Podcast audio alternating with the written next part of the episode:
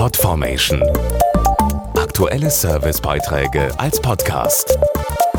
Regelmäßige Infos und Tipps aus den Bereichen Gesundheit und Ernährung. Jeder dritte Erwachsene erkrankt im Laufe seines Lebens mindestens einmal an Gürtelrose.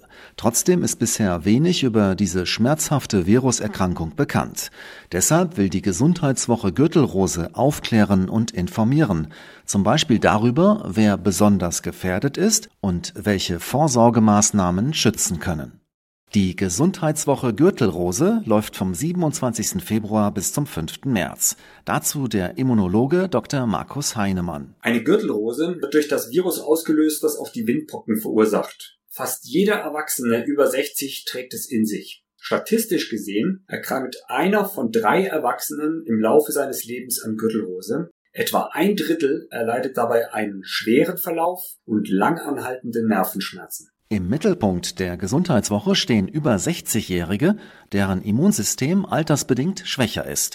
Für einen Schutz vor Gürtelrose und ihren Langzeitfolgen empfiehlt die Ständige Impfkommission STIKO allen Personen ab 60 Jahren eine Impfung gegen Gürtelrose. Für Menschen mit Grunderkrankungen wird die Impfung ab 50 empfohlen.